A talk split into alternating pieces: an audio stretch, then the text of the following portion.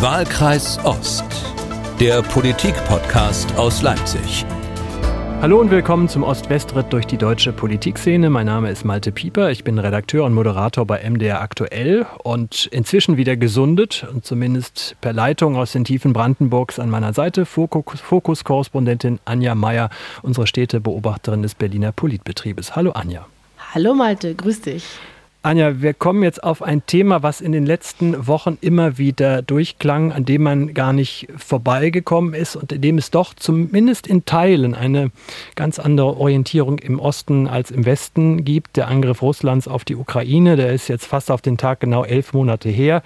Seit elf Monaten leiden große Teile der Ukraine, aber auch der Separatistengebiete unter diesem Krieg. Die russische Seite, so viel scheinen wir zu wissen, hat ganz offenbar Kriegsverbrechen begangen, versucht gezielt die Infrastruktur der Ukraine zu schädigen, nimmt dabei in Kauf, dass Frauen und Kinder mitten im Winter ohne Strom und Heizung dastehen, will sagen, für mich als gebürtigen Westdeutschen ist vollkommen klar, wer der Aggressor hier ist, wer, um es vereinfacht zu sagen, der Böse im Spiel ist. Ja, das kann ich mir schon denken. Das ist für dich alles ganz einfach, das äh, ist klar. Und das hat natürlich auch was mit unserer beider Zukunft, äh, Herkunft zu tun. Aber um es mal klar zu sagen, ich verfolge das auch und finde es ähm, gerade in diesen Tagen gibt es ja diese, Angehör diese äh, Angriffe auf Dnipro äh, wo es, also wir sehen ja die Bilder der Zerstörung, man kann da gar nicht drüber hinwegsehen, die Toten und Verletzten, aber vor allem, ich habe ähm, eine Reportage gesehen über eine Frau, die bei ihrem alten Vater geblieben ist. Das ist alles echt erschütternd. Aber was mir eben auffällt, ist, um mal auf deine Bemerkung einzugehen, gar nicht mal so wenige Ostdeutsche, glaube ich, blenden das lieber so ein bisschen aus, ja. Also sie blenden meiner Meinung nach aus, dass es äh, nicht um Kämpfe zwischen verfeindeten Armeen geht in diesem Fall, sondern um Angriff auf die Zivilbevölkerung. Äh, Russland greift Zivilisten an und dieses Ausblenden manchmal oder dieses äh, macht mal Frieden, macht mal Schluss da, das ist, glaube ich, was sehr Ostdeutsches gerade. Wo kommen also diese auch nach über 30 Jahren deutsche Einheit noch so unterschiedlichen Wahrnehmungen her. Darüber wollen wir heute reden mit einer Frau, die viele als die Expertin nennen, wenn es um das ostdeutsch-russische Verhältnis geht. Die Historikerin Silke Satjukow, Professorin für Geschichte der Neuzeit an der Martin-Luther-Universität Halle-Wittenberg. Guten Tag, Frau Satjukow. Ich grüße Sie. Frau Satjukow, Sie sind in den vergangenen elf Monaten immer wieder gefragt worden, Warum ticken die da im Osten in Teilen so anders? Also jetzt natürlich nicht alle, aber eben ein wesentlich größerer Teil als zwischen Flensburg und Oberstdorf. Ist es wieder einmal der Beweis, dass wir noch sehr weit davon entfernt sind, ein Volk zu sein? Vielleicht fangen wir mit dem Konsens an im Osten und im Westen. Der Konsens ist die Übereinstimmung, Krieg ist schlimm. Das äh, würden die Ostdeutschen genauso unterschreiben wie die Westdeutschen und sie verweisen damit auf das, was sie über den Zweiten Weltkrieg wissen. Nicht klar ist auf beiden Seiten, wer diesen Krieg führt. Äh, und da wird es spannend. Im Westen ähm, ist es ganz klar, Putin und äh, seine Regierung, äh, Russland führt diesen Krieg, die Russen verkürzt. Und im Osten gibt es äh, sehr viele Leute, die sagen, die NATO ist schuld, Amerika. Die Russen auf der einen Seite sind schuld, Amerika auf der anderen Seite sind äh, Erzählungen des Kalten Krieges. Und ich war extrem erstaunt, wie schnell im Februar nach dem Angriff, der ja ganz unstrittig war, und Russland äh, ist, hat diesen Angriff vollzogen. Ich war erstaunt, wie schnell die Vokabeln, die Wörter, das Denken des Kalten Krieges auf beiden Seiten ähm, zum Vorschein kamen. Das zunächst erstmal. Lassen Sie uns doch mal von vorne anfangen. Also 1945 mhm. kommen die sowjetischen Soldaten ja nicht unbedingt als die ersehnten Besatzer. Die NS-Propaganda hatte vorher ihr Übriges getan, um den Empfang nicht zu freundlich zu machen. Zusätzlich wussten ja viele eben auch, was Wehrmacht und SS in Osteuropa angerichtet haben, wie dort gemordet worden war in den Jahren zuvor, wie viele Millionen Sowjetbürger diesem Wahnsinn zum Opfer gefallen sind. Wie wurde denn dann eigentlich ab Gründung der DDR daraus eine doch, naja, sagen wir mal, akzeptable Beziehung in Ostdeutschland? Ähm, genau, der Kalte Krieg begann nach 1945, unmittelbar nach dem Krieg im Westen und im Osten, der Westen gegen den Osten. Und äh, die Russen waren eine Variable, eine, eine wichtige Größe im Kalten Krieg. Äh, Im Westen kannte man die Russen nur aus der Propaganda des Nationalsozialismus. Das waren Untermenschen, Barbaren, Tiere, gegen die musste man kämpfen, Bestien, die musste man besiegen und töten. Und im Osten war das auch so. Alle Deutschen dachten, oder die viele Deutsche dachten 1945, da kommen Nichtmenschen. Ähm, der Unterschied aber ist, dass im, Wos im Westen traf man diese Russen dann die nächsten Jahrzehnte nicht mehr. Im Osten lebten die Russen in den Wohnungen, in den Küchen, in den Schlafzimmern der Ostdeutschen. Das, hier begann der Unterschied. Ähm, die Ostdeutschen lernten die sowjetischen Soldaten im Nahkontakt kennen und sie erkannten, dass das Menschen sind. Das klingt lapidar, aber in der Propaganda des Nationalsozialismus waren es eben keine Menschen. Sie haben auch mitbekommen, dass die Sowjetsoldaten die Rote Armee vergewaltigt hat, gemordet, geplündert. All das ist passiert, wovor man sie gewarnt hat. Aber sie sahen eben auch 17, 18, 19-jährige Soldaten, die sich sehr menschlich verhielten, die Wodka tranken abends, äh, die kochten, die sangen genauso so wie sie selbst auch. Also man näherte sich an, weil man zusammenleben musste über die Jahrzehnte und man begann Kompromisse zu schließen. Man hat nicht vergessen, dass man unterschiedlich ist. Das war zu keiner Zeit so. Die Russen waren immer die anderen. Und Parallel dazu passierte noch etwas, was der Westen nicht kannte, nämlich die deutsch-sowjetische Freundschaft, wie es offiziell hieß. Das heißt, die Ideologien des Kalten Krieges sind dichotom. Ähm, das bedeutet, wir sind die Guten und ihr seid die Bösen. Im Westen waren die Bösen die Russen und im Osten waren die Bösen die NATO. Das ist die Ideologie. Und nicht jeder Ostdeutsche hat geglaubt, was da gesagt wurde. Aber von, von der Krippe, also von der Wiege bis zur Bahre, wurden den Ostdeutschen die Erzählungen erzählt vom Kalten Krieg. Und die hießen eben, eben der Westen ist böse und die Sowjetunion ist gut, gut und unser Freund. Und in diesen Dichotomien, in diesen Denkmustern sind sie Jahrzehnte aufgewachsen. Alle Generationen der DDR und alle Generationen des Westens. Und das macht, dass sie heute diesen Krieg anders bewerten jeweils. Ich habe auch das Gefühl, weil Sie das jetzt gerade gesagt haben, dass es sozusagen, das ist mal eine Expertise, die Ostdeutsche unbestritten haben, ja, also die sie zumindest für sich in Anspruch nehmen, ja, also die Erfahrung äh, mit echten äh, sowjetischen Bürgerinnen und Bürgern und auch, aber Sie, Sie erwähnten es ja auch, diese, dieser propagandistische Teil, den sollte man, finde ich, auch nicht unterbewerten. Also ich bin auch ein Kind dieser Generation, ich bin aus so einem äh, staatstreuen Haushalt und ich habe aus meinem Trabi äh, alle sowjetischen äh, Soldaten gegrüßt und so, ja, und war dann später in der Russischschule und so. Also das war sozusagen äh, staatlich erwünscht aber eben auch gelebt. Aber muss man auch sagen, nicht in allen Teilen. Das muss man auch wirklich sagen. Es gab auch eine äh, große es Feindseligkeit. Ist erstmal nur eine Hera Genau, es ist erstmal nur eine Herausforderung. Das heißt, alle DDR-Bürger, 17 Millionen über die Jahrzehnte, werden herausgefordert, sich zu den Russen zu verhalten. Und ganz unterschiedlich taten sie es. Die einen hassten die Russen aus vielen Gründen, weil nach 45 die Tante vergewaltigt wurde oder was auch immer. Und manche liebten die Russen. Es gab deutsch-sowjetische Freundschaften. Ähm, das bedeutet, ähm, das bedeutet, dass äh, man sich verhalten musste in einer Grauzone zwischen Zustimmung und Abwertung, Ablehnung, äh, je nachdem, wo man eben stand. Ich war in der vergangenen Woche in Prag. Da muss ich jetzt gleich an der Stelle mal äh, nachfragen, denn ähm, für Tschechen ja. oder Polen ist ja mit dem Blick, den wir heute haben, in diesem Januar 2023, in dem Sinne ja vollkommen klar, auf welcher Seite sie stehen. Man hat den Eindruck, diese Diskussion, die wir hier führen, eine andere Sichtweise auf den Krieg in der Ukraine, das gibt es da ja gar nicht. Da ist ja eher die Frage, welche Waffen können wir noch in die äh, Ukraine bringen? Und diese Diskussionen, die wir vor allen Dingen in Ostdeutschland führen, müssen es wirklich so viele sein und ist das der richtige Weg? Den gibt es da gar nicht. Können, können Sie mhm. mir das erklären, warum das in Ostdeutschland offensichtlich so anders läuft als in unseren Nachbarländern? Dieses halbe Jahrhundert Kalter Krieg ähm, äh, macht, dass ähm, der Ostblock zwar eine Einheit war, aber die ganzen Länder im Ostblock, Bulgarien, Rumänien, Ungarn und Polen, äh, ne, ein ganz anderes Verhältnis zur Sowjetunion hatten als die DDR. Einmal, weil sie auf eine andere Weise von der äh, von, von Russland äh, okkupiert worden. Da gab, es gibt es ja eine lange Geschichte in all diesen Ländern. Ähm, aber zum anderen, weil es gibt ein Phänomen.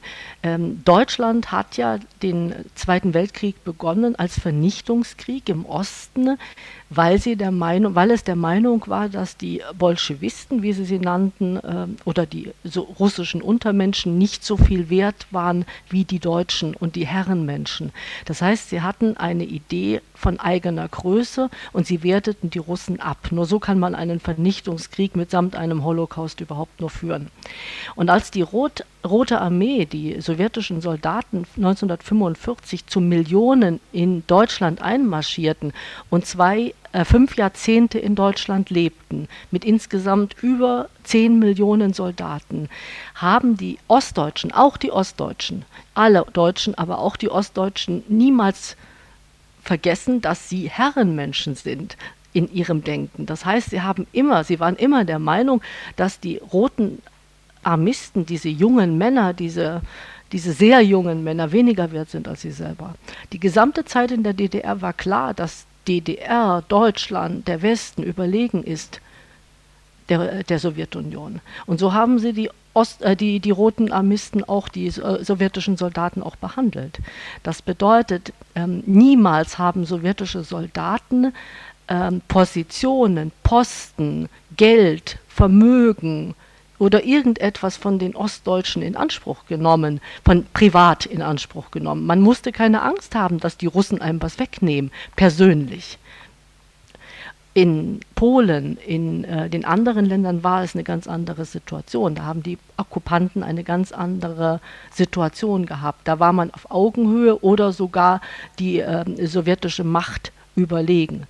Das heißt, das Denken der Deutschen verblieb in den Mustern lange Zeit in den Mustern des, Kalten, äh, des, des äh, Nationalsozialismus. Wir sind den Russen überlegen. Guckt euch doch an, wie sie aussehen. Man nannte sie Mujiks. Ein Mujik ist ein junger, ja, ein Bauerntölpel. Mhm. Und das blieb bis zum Ende so. Das ist interessant, dass Sie das sagen. Ich wäre da nie drauf gekommen. Also für mich war sozusagen als gelernte DDR-Bürgerin war das sozusagen alles aus einem Guss. Ja. Also mir ist dann schon in den, in den 70ern äh, und 80ern aufgefallen, dass es zum Beispiel in Polen eine ganz andere Haltung dazu gibt. Ja? ja? Also so ganz blind war ich jetzt auch nicht. Aber aufgewachsen bin ich in dem Glauben, dass wir alle eine Riesentruppe von Freundinnen und Freunden sind. Ja. Mhm. Aber es erklärt für mich Aber ehrlich gesagt immer noch nicht, wenn es quasi dieses Überlegenheits, dieses, Deu dieses äh, mhm. deutsche Überlegenheitsgefühl gibt, warum dann trotzdem noch, nennen wir es, Verständnis für Putin so stark ist oder die russische Politik gegenüber der Ukraine im Osten? Hm. Hier kollidieren zwei, zwei äh, Seiten dieser Ideologie. Verständnis, äh, Verständnis für Putin, wahrscheinlich auch Verständnis für Russland, weil äh, Putin und Russland oder die Russen ist ja die Sowjetunion gewesen, die Russen war immer alles. Ähm, das, was jetzt passiert, äh, wiederholt ja die ideologische Prägung. Das heißt, wenn Sie vom Kindergarten an in der Bummi-Zeitung drei Jahre, ne, ab drei Jahre, die gibt es immer noch, ähm, Erzählungen hören äh, von Väterchen, Großväterchen Lenin, der den Glücksschlüssel hat in der Hand. Und mit diesem Glücksschlüssel, der Kommunismus, wird er das Glück für die ganze Welt aufschließen. Im Moment nur für den kommunistischen Teil. Also für uns in der Kinderkrippe, für uns DDR-Kinder läuft es schon gut.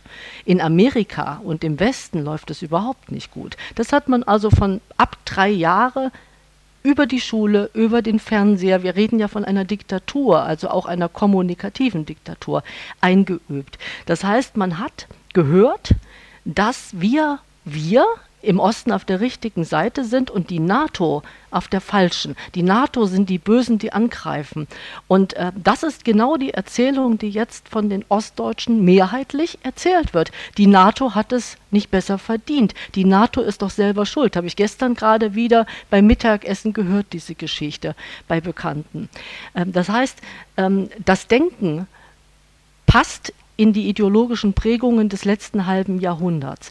Und tatsächlich äh, finden Sie ja auch Argumente dafür.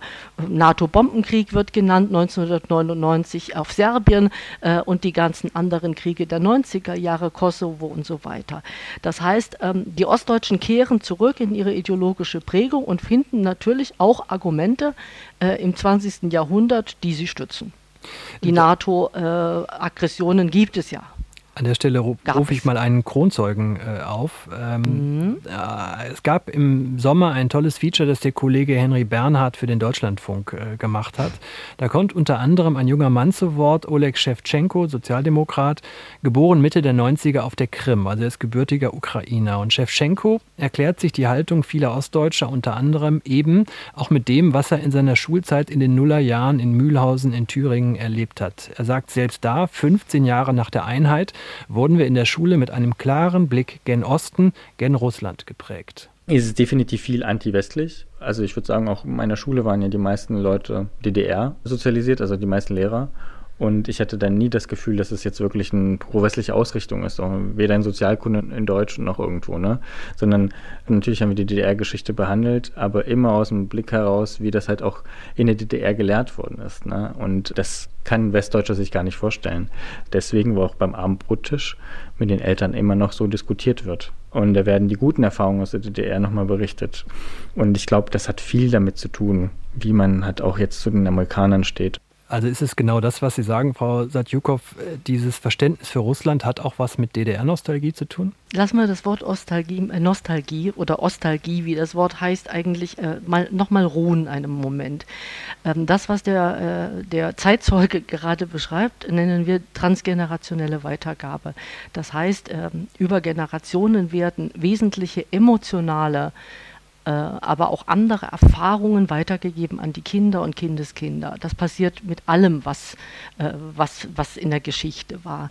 Das heißt tatsächlich, die sozialen oder die biologischen Eltern geben der jungen Generation weiter, was sie erinnern an die DDR und das ist häufig Ostalgie, also eine beschönigte, schönere Vergangenheit ähm, von der DDR. Das stimmt und das ist richtig. Und wenn man sich überlegt, wie dass die Lehrer, Lehrerinnen in der ähm, in Ostdeutschland dann doch auch älter schon sind, haben sie, sind das alles Zeitzeugen der DDR im Osten sozialisiert.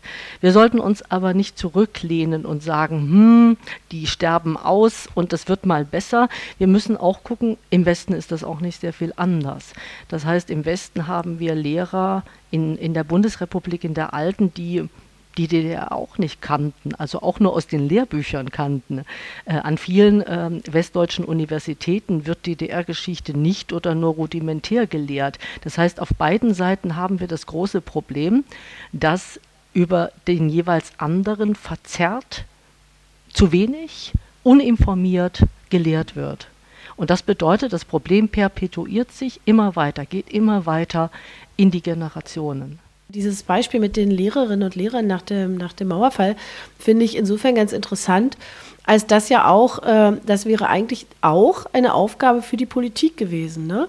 Also wir erinnern uns vielleicht, dass ganz viele Lehrerinnen und Lehrer äh, um diese Zeit, also in den Nachwendejahren, auch um ihre Jobs gefürchtet haben und sich, ähm, ich kann mich daran erinnern, bei meiner Tochter zum Beispiel, dass die eigentlich sich politisch gar nicht richtig positioniert haben. Also was äh, Malte du vielleicht kennst aus Nordrhein-Westfalen hei heiße Debatten mit dem Politiklehrer. Ähm, ja. Hat äh, meine Tochter nicht erlebt, weil die einfach sich still verhalten haben. Und da wäre es vielleicht wirklich ganz gut gewesen, ich meine, das kann man jetzt alles nicht mehr nachholen, aber äh, wenn damals die Bildung ja, genauso wichtig genommen worden wäre wie zum Beispiel, also Lehrerin genauso wichtig wie Unternehmer oder Unternehmensmanager. Also dass man, es hätte ja auch, weil Sie das jetzt gerade gesagt haben, es hätte ja auch gar keinen Sinn gehabt, wenn jetzt Malte Piepers Politiklehrer nach Leipzig gegangen wäre, der hätte ja auch nichts anderes, der hätte ja auch nur seine Geschichte erzählen können.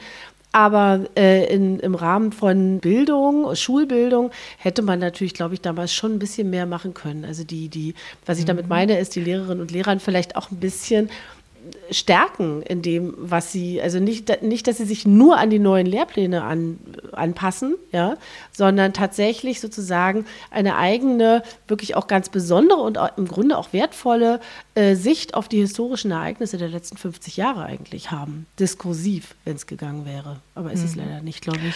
Sie sprechen da etwas ganz Wesentliches an. Ähm, natürlich wurden ganz äh, die Fortbildungen für die ostdeutschen Lehrer wurden vorangetrieben. Die historisch-politische Bildung hat überall stattgefunden. Ostdeutsche Lehrer haben und wollten und mussten sich fortbilden. Aber sie sprechen was anderes an, nämlich dieses voneinander erzählen auf Augenhöhe. Das heißt, ähm, äh, nicht, äh, was wissen wir, ähm, also was müsst ihr nachholen an Bildung, ihr mhm. Ostlehrer, sondern mhm. erzählt doch mal über das, was ihr wisst und wir hören mhm. euch zu. Und äh, wir erzählen euch dann über das, was wir wissen und ihr hört uns zu. Äh, dieses äh, Miteinander, das, das in der Bibel steht mit hörendem Herzen. Also so neugierig, so offen, dass man dem Gegenüber nicht sofort schon widerspricht in Gedanken, sondern wirklich offen zuhört, fehlt bis heute. Ich würde an der Stelle, Sie haben es schon angedeutet, äh, gerne mal auf den Westblick gucken, denn äh, auch das haben Sie angedeutet. Auch da fand ja Framing statt, so wie wir das äh, heute nennen. Da wurde ein gewisser Blick auf den Osten, auf die Sowjetunion, auf ähm, Russland immer wieder mitgegeben. Und das, was ich in der Schule gelernt habe als Jahrgang 76, kann ich nach dem 24. Februar quasi aus dem Rückenmark äh, abspulen, äh, wer der Schuldige ist. Und wir haben es schon immer gewusst. Und dass die Amerikaner die mit den weißen Hüten sind und die mhm. Russen die mit den schwarzen Hüten.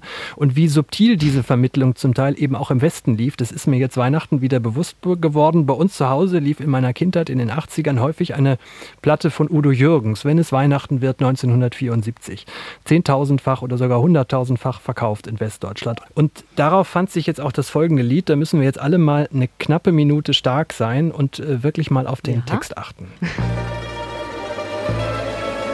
Genia, genia, ja, ja, ja. Genia, genia, ja, ja, ja.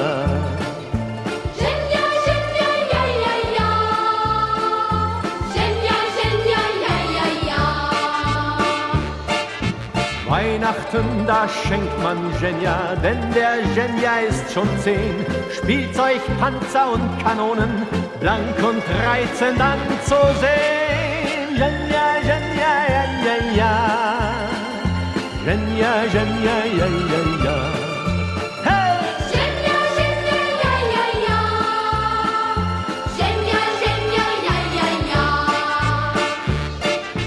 Schwarz lackiert sind diese Waffen, jede ist ein Automat.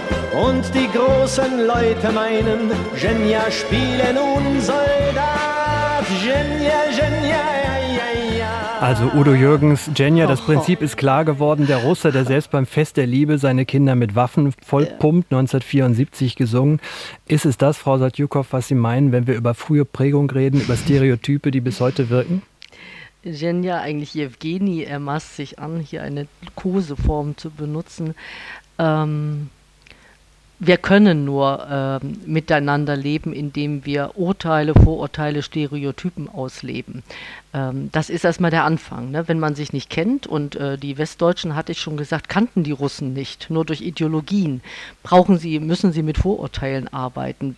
Solange man sich nicht kennt, muss man das so tun. Und Odo Jürgens im besten Wissen und Gewissen tut das auch, indem er seine Vorurteile ähm, äh, äh, los wird. Allerdings sind die Vorurteile ja nicht nur Vorurteile, auch im Osten nicht, auch umgekehrt nicht. Das heißt, in der Tat äh, wird ja Kriegstreiberei begangen im in der Diktatur Sowjetunion und DDR gab es diese Spielzeugpanzer und Soldaten und auf beiden Seiten gab es Szenarien des, des Krieges, des Atomkrieges, in den 80ern nochmal ganz wichtig und groß, im Westen wie im Osten, in Amerika, USA wie in der Sowjetunion.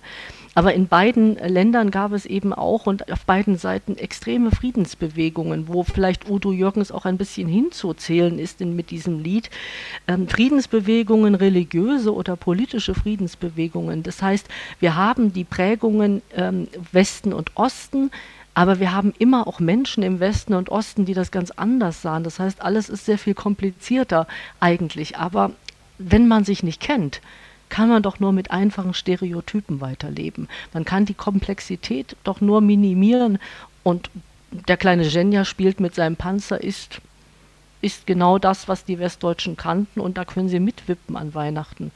Umgekehrt wäre es wahrscheinlich. Nein, interessant. Umgekehrt hat man Udo Jürgens auch gehört. Und auch dieses genau. Lied. Und auch griechischer Wein. Das heißt, die Ostdeutschen hatten noch etwas mehr zu bewerkstelligen. Sie haben spätestens seit den 70er Jahren den Westen und den Osten konsumiert. Und sie mussten aus beiden unterschiedlichen Bildern eins zusammensetzen. Auf ganz unterschiedliche Weise taten sie es. Aber die Ostdeutschen kannten das Bild vom Westen auch noch und mussten es in ihr Leben integrieren. Ähm, ja, soweit das mal. Ich weiß, Anja, dass du schon regelrecht gezuckt hast dabei. ja, das stimmt. Na, ich habe so, ich habe das gehört, ich kannte dieses Lied nicht und musste gerade daran denken, an diesen Wahnsinns-Hype auch im Osten äh, um Udo Jürgens, ja. Also der war ja dann auch beim, beim Kessel Buntes und so und äh, der war wirklich ein, ein Held meiner Mutter zum Beispiel. Ähm, und äh, das ist sozusagen diese, dieses zweite, diesen zweiten Teil gab von ihm, das, äh, da wäre ich nie drauf gekommen, wusste ich nicht. Es gab, glaube ich, auch eine Lizenzplatte von ihm.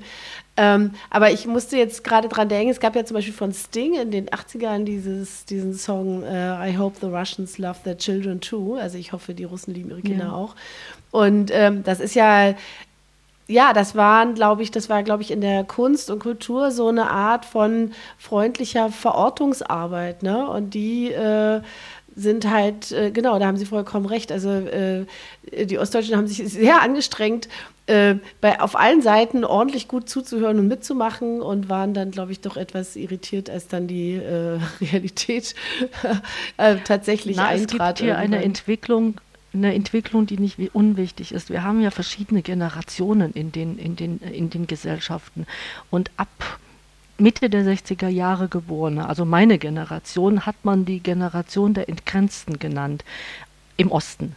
Das heißt, wir sind groß geworden mit West- und Ostfernsehen, mit fast ausschließlich nur Westmusik, Westklamotten, wenn möglich, und Westgedanken. Das heißt, die meisten von uns waren mit den Köpfen im Westen und lebten im Osten und haben sich zurechtgefunden zwischen diesen Welten, mussten sie.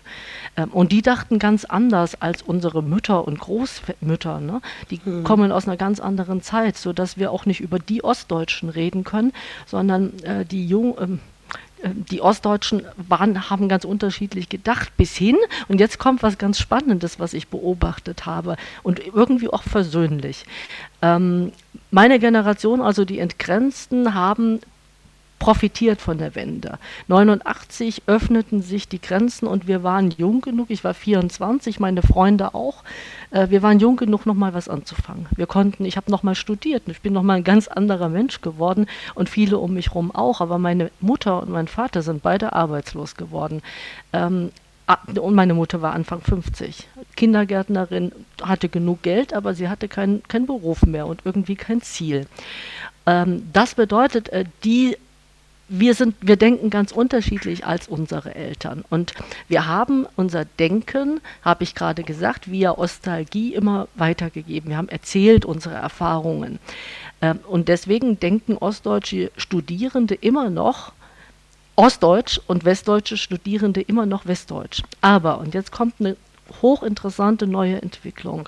Meine neuen Studenten, die jetzt kommen, in den 2000ern geboren, die ticken anders. Die fangen anders an zu ticken, weil sie sind jetzt eine Generation, die um das Ostdeutsche weiß und all diese Erfahrungen der Eltern und Großeltern erzählt bekommen haben, alle Ostalgie. Aber die sind selbstbewusst und sie gehen selbstbewusst genug zu verteidigen, was sie da wissen. Sie gehen äh, nach, äh, in, die, in die alten Bundesländer studieren und werden konfrontiert mit alten Bildern. Ne? Haben wir gerade gesprochen, Stereotypen, Kalter Krieg, immer noch da, ach, Dunkeldeutschland, DDR.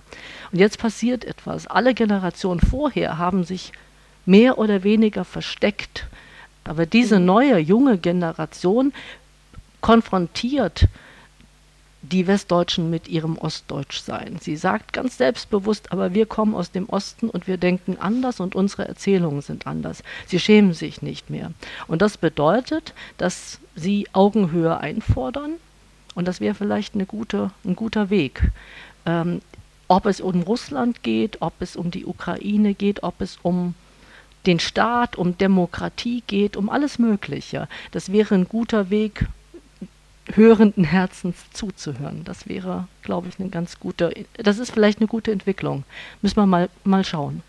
Ja, das, das fände ich auch wirklich schön, wenn es da so eine, äh, ja, wenn es so ein Zusammenführen gäbe. Das ist auch eine Erfahrung, die ich äh, in meiner Familie mache. Mhm. Aber im Moment habe ich eher nicht das Gefühl. Also haben Sie das Gefühl, mhm. dass es äh, gerade, ich habe das Gefühl, ich hatte es anfangs ja gesagt, dass Ostdeutsche für sich so eine Kompetenz jetzt wahrnehmen oder zumindest beanspruchen. Ja? Also Sie haben es beschrieben, dieses, mhm. dieses alte äh, Staatsbürgerkundewissen, dieses, also die Rüstungsindustrie und äh, die NATO und so, dass äh, wenn man, wenn man jetzt relativ gezielt schaut, ja, also sozusagen so ein bisschen tunnelartig, dann stimmt das auch alles. Ja? Das, also dann kann man das so sehen, sagen wir mal so. Was mir halt fehlt, ist diese Offenheit, dass es auch anders sein könnte, dass auch der andere Recht haben mhm. könnte. Und vor allem, äh, worüber mhm. ich ein bisschen traurig bin, ist auch manchmal diese Fühllosigkeit gegenüber den Opfern, vor allem gegenüber den zivilen Opfern. Das, äh, mhm. das kriege ich gerade nicht, überhaupt nicht gebacken. Und das ist mir manchmal auch unangenehm. Ich habe dafür plädiert, nicht alle Ostdeutschen ähm, über einen Kamm zu scheren und äh, meine, dass die ganz junge Generation, also die meiner Studierenden, dass die äh, einen anderen Weg gehen, einen neuen beobachte ich. Gibt ein paar Untersuchungen dazu. Sie haben vollkommen recht, wenn es, wenn wir über Generationen reden, die in der DDR oder während der Wende geboren wurden. Die denken anders über den russischen Angriffskrieg. Da haben Sie recht. Ich habe jetzt von dieser neuen Generation gesprochen, aber gucken wir noch mal auf die älteren Generationen. Ähm, der andere hat Recht, haben Sie gesagt. Es müsste könnte Recht haben. Ähm, ja. Es ist schade, mhm. genau, könnte Recht haben. Äh, ich glaube, dass das auf beiden Seiten ein ganz wichtiger Moment wäre. Also ich sagte schon, die, diese strenge Teilung des Kalten Krieges, wir haben Recht und ihr nicht. Und umgekehrt. Ja, der andere ist immer der Böse und wir immer die Gute. Die verderben die Gesprächskultur auch jetzt. Das heißt, auf beiden ja. Seiten, ähm, in Russland, äh, im Westen wie im Osten, wäre anzustreben, die Argumente der anderen zu hören. Ähm, warum denkt ihr denn, dass Russland in Teilen Recht hat, diesen Krieg zu führen? Was sind denn die Argumente, die ihr bringt? Und umgekehrt, selbstverständlich, die Ostdeutschen ähm, Moment mal, redet mal über Menschenrechte. Und was bedeutet das mit Krieg und ähm, ne? Also die, die, die Neugier, das hörende Herz des anderen auf beiden Seiten aber. Ähm, ich werde regelmäßig mit der Frage konfrontiert, was stimmt bei den Ostdeutschen nicht. Und ich kann das nachvollziehen. Dieser Krieg ist ein mörderischer, fürchterlicher Vernichtungskrieg seitens der Russen.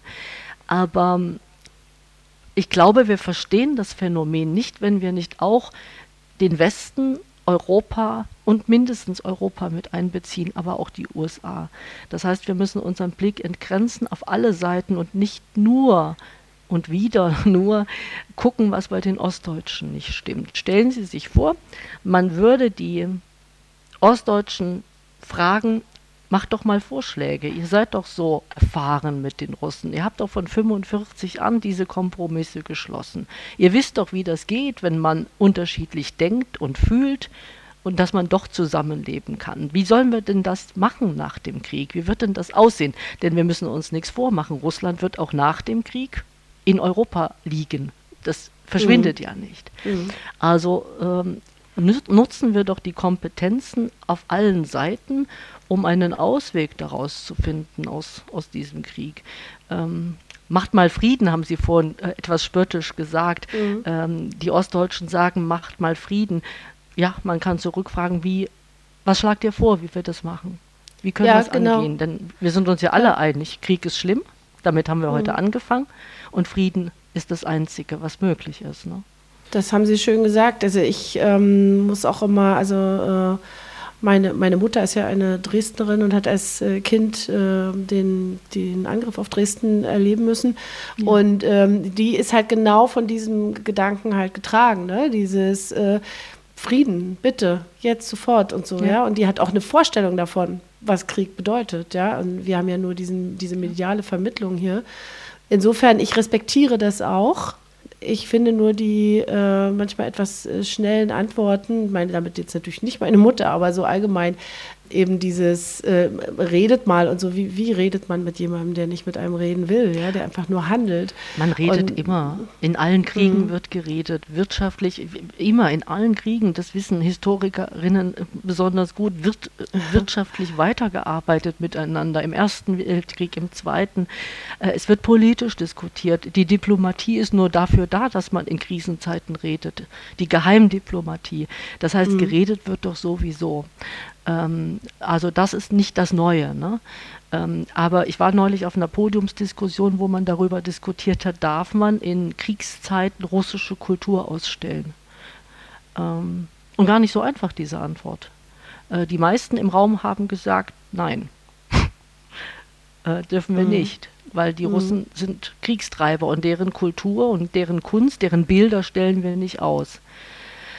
Und das ist ein Problem für mich, weil die Kultur ist, das, ich glaube, das maßgeblichste Möglichkeitsräume des Diskurses, des Miteinanderredens zu eröffnen. Und Kriege funktionieren immer nur, wenn man Stereotypen, Feindbilder im Kopf hat. Das heißt, die Kultur ist diejenige, die Feindbilder verändern kann, Fremdbilder verändern kann. Und nun gerade die wegzulassen in Krisen- und Kriegszeiten, ähm, das ist begründungsbedürftig. Ne? Wie man das macht, wie man mit Kultur umgeht, ist eine andere Frage. Kultur muss man interpretieren. Aber zu sagen, nicht mehr reden, bis Frieden kommt, macht mir als Historikerin große Bauchschmerzen. Ich würde gerne zum Schluss noch eine Etage äh, tiefer gehen. Wir haben über Erfahrungen der Ostdeutschen äh, schon geredet und ähm, ich habe noch eine These hier liegen, die ich gerne nochmal aufrufen würde, weil ich die hochinteressant finde. Das ist eine von Sergei Lochthofen, Publizist, lange Jahre Chefredakteur der Thüringer Allgemeinen. Der hat seine ganz eigene deutsch-sowjetische Geschichte. Hören wir mal, was er zum jetzigen Verhältnis mancher Ostdeutscher zu Putin, Russland, dem Krieg und so weiter sagt. Naja, sie sind erstmal geübt, auch aus der Zeit, als noch die Sowjetarmee hier stand, bei allen Verlangen, was man ihnen da abbringt, Freundschaft zu zeigen, Distanz zu, zu bewahren. Das heißt, wenn heute jemand sagt, na, unsere neuen Freunde sind die Amerikaner, sind die Ostdeutschen besonders skeptisch an dieser Stelle, weil sie einfach eine Erfahrung gemacht haben, eine Zeit lang wurden sie als große Freunde gehandelt, heute sind sie die Feinde. Also ich würde nicht sagen, dass der Osten per se russlandfreundlicher ist, aber sie lassen sich nicht gerne Freunde vermitteln. Frau Sadjuk, ist da was dran? Ja und nein ähm, der Homo Sozialisticus, wie äh, ein Kollege mal ge gesagt hat, also der in dem, im Sozialismus eingeübte Mensch, ähm, musste doppelt, doppelzüngig groß werden. Äh, das ging gar nicht anders. Das heißt, er hat draußen gesagt, was zu sagen ist, um nicht äh, bestraft zu werden. Und drin am Küchentisch, sagen die Russen, hat er was anderes gesagt. Er hat also ähm, zwischen den Zeilen gesprochen, er hat in Nischen gelebt. Der ostdeutsche Mensch ähm, ist bestrebt, also behält eine Distanz zu politischen Forderungen, ähm, wie sie im Westen so nicht bekannt ist. Der ostdeutsche Mensch und auch die Osteuropäer haben ein halbes Jahr, Jahrhundert äh, festgestellt, dass Demokratie, Gerechtigkeit, Gleichheit nicht mit dem Staat zu bekommen ist, sondern nur gegen den Staat, in diesen Nischen, im Samistat, im Untergrund, im Kampf gegen den Staat. Aber das Demokratieverständnis des Westens ist ein umgekehrtes. Gerechtigkeit wird nur mit den Institutionen des Staates durchgesetzt. Und diese zwei unterschiedlichen Grundverständnisse im Osten wie im Westen leben weiter in den Köpfen fort. Und das meint Sergei Lochthofen. Ähm, hier müssen wir vermitteln und überlegen, äh, wie kommen wir auf ein gemeinsames Demokratieverständnis, natürlich mit dem Staat. Also wie kriegen wir es hin, zusammen zu überlegen, was für uns Demokratie heißt und wie wir in Demokratien leben sollen. Im Moment haben wir gänzlich unterschiedliche Verständnisse im Osten wie im Westen Europas. Anja? Ich habe dem nichts hinzuzufügen. Ich würde mir wünschen, dass unser Podcast ungefähr noch zwei Stunden länger ginge. Ich finde, da sind, da tun sich gerade so viele äh, verschiedene Aspekte noch auf. Also allein dieser Aspekt der Kultur, ja. Also Kultur politisch, unpolitisch, wie, geht, geht ja gar nicht unpolitisch und so weiter, in ihren Zeiten jeweils und so. Ich finde das äh, gerade, ich könnte Ihnen endlos zuhören, Frau Satjukow. Das will ich eigentlich sagen, vielen Dank. Das ist wirklich sehr äh, erweitert, ungemein. Also das, das macht mich gerade so schön beweglich, Ihnen zuzuhören. Dann schön. sagen wir doch an der Stelle herzlichen Dank. Ähm, ich würde nämlich jetzt einen Punkt machen, weil wenn wir noch zur Kultur kommen, dann wird es äh, sehr länglich. Ähm, und deshalb äh, sagen wir herzlichen Dank an Silke Sadjukow, Historikerin an der Universität Halle-Wittenberg. Und der Fairness halber muss ich noch hinzufügen, dass bei dem schon genannten und gespielten Lied von Udo Jürgens, der kleine Genya, dann etwas macht, womit keiner gerechnet hat. Er zerstört dann all seine Waffen, die er zu Weihnachten geschenkt bekommen hat. Allerdings sind seine Eltern davon nicht so sonderlich ähm, begeistert. Das noch hinten dran. Oh la la. Ich werde mir den vollen Titel heute noch anhören. Ich danke Ihnen fürs Gespräch. Wir danken Ihnen. Wenn Sie uns was mit auf den Weg geben wollen, dann können Sie uns schreiben an wahlkreis-ost.mdr.de, wahlkreis-ost.mdr.de. Danke, Frau Sadjukow. Danke, Anja. Und Anja, wir hören uns in drei Wochen wieder. Bis dahin. Tschüss. Ja. Tschüss. Wahlkreis Ost der Politik-Podcast aus Leipzig.